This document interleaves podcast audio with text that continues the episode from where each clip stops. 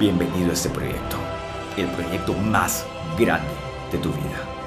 Bienvenido al proyecto Alfa. He pasado por tres grandes crisis en mi vida y las tres han estado a punto de destruirme. Pero como el hombre alfa que soy, he aprendido a luchar, porque cada vez que me he caído, he aprendido algo nuevo. Porque cada vez que me he caído, he aprendido a pararme mejor.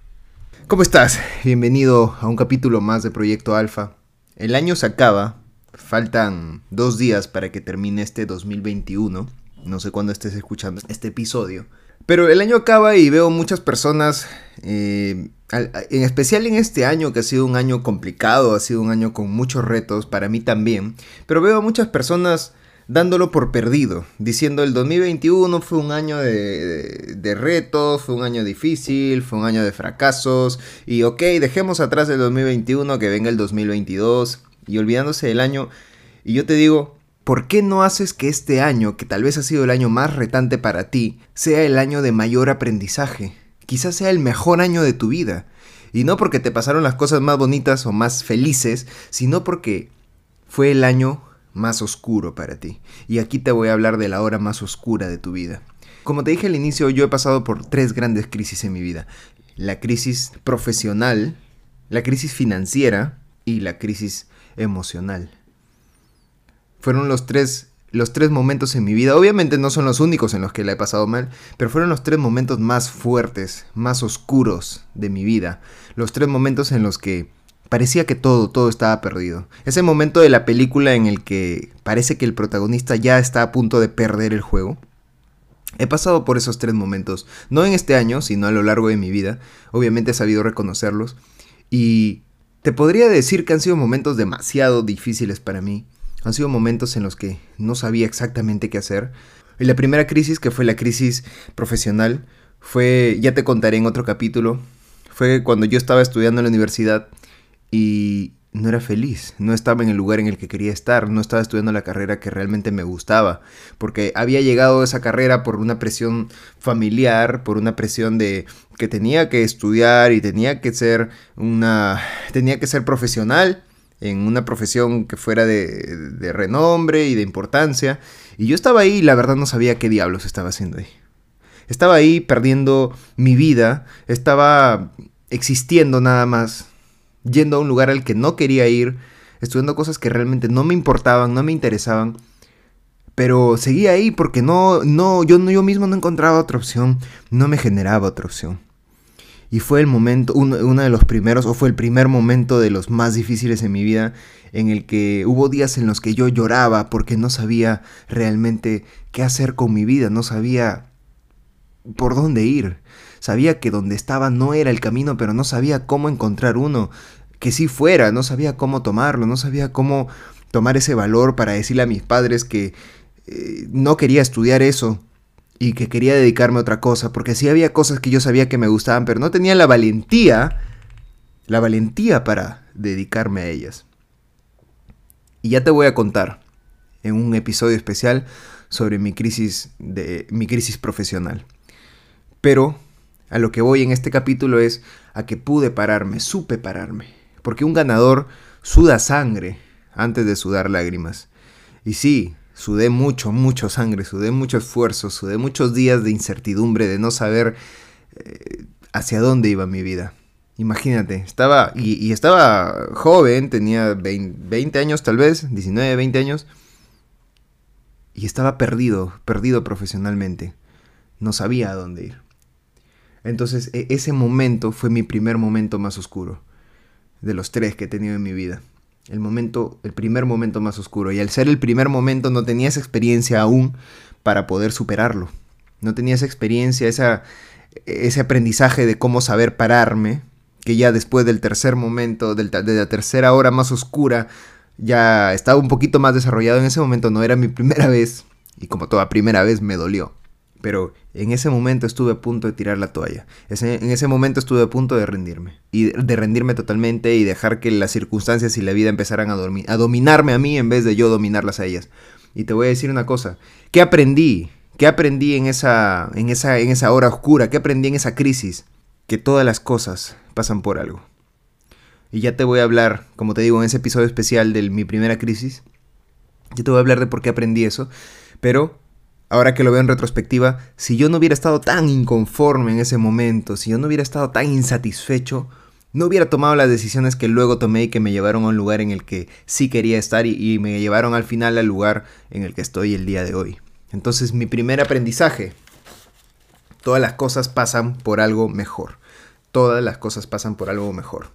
Y luego en la segunda crisis que tuve, que fue la crisis em, financiera, también, como el nombre lo dice, perdí mucho dinero, perdí todo, todo el dinero, y me encontraba con deudas encima, me encontraba con cosas que pagar. Y hubo días en los que realmente tenía que pensar mucho, mucho para saber qué iba a comer en ese día y que no me representara mucho gasto. Y pues también imaginarás cómo estaba. Fueron días muy difíciles, fue mi segunda hora, mi, segundo, mi segunda crisis más oscura. ¿Y qué aprendí en esa crisis? En esa crisis aprendí otra cosa nueva. Aprendí a actuar, a pesar de no querer hacerlo. Aprendí a actuar, aprendí a moverme, aprendí a buscar oportunidades, aprendí a el talento que ya había desarrollado hasta ese momento, usarlo para hacer cosas. Aunque no quisiera hacerlas, empecé a hacer, a hacer mucho. Hacía una cosa, hacía dos cosas, hacía tres cosas, cuatro cosas, cinco, cinco cosas. Todas actividades que sí me pudieran dar algo de dinero. Empecé a vender de todo, todo lo que te puedes imaginar. Y, empecé a buscar oportunidades de negocio pequeñas, medianas, grandes. Pero a actuar, actuar, actuar, actuar y todos los días actuar buscando, no sabía, en ese momento no me interesaba si ese era mi camino, si estaba en lo que me gustaba, si era mi pasión, mi propósito. En ese momento solo importaba una cosa, actuar, mover el culo. Y eso fue lo que empecé a hacer y ese fue mi aprendizaje de la segunda crisis. Y finalmente, la tercera crisis que ha sido no hace mucho, que fue la crisis emocional. Porque sí ya había aprendido, ya había encontrado mi, camino profesional, el, camino de, de, mis habilidades, de mi talento. Número dos, ya había desarrollado actividades que me gustaban y que también me daban dinero, mi pasión, mi propósito. Pero había algo que todavía no había desarrollado. Y era mi conexión emocional conmigo mismo y con otras personas. Estaba deteriorando mis relaciones.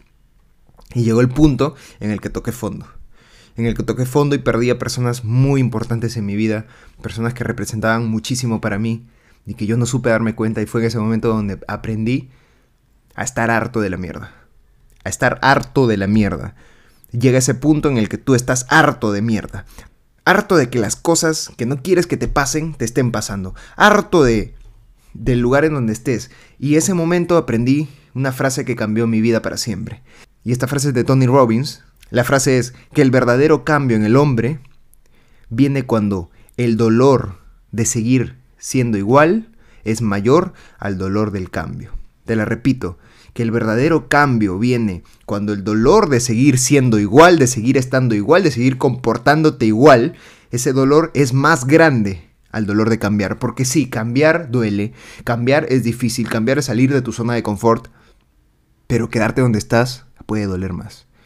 Y para mí quedarme donde estaba, actuar como estaba, juntarme con las personas con las que me estaba juntando y perder el tiempo como lo estaba haciendo, me estaba llevando a un lugar peor, a un dolor peor, a un dolor más fuerte de lo que significaba cambiar, de lo que significaba mejorar, de lo que significaba dejar atrás el pasado, las malas actitudes y empezar un nuevo camino.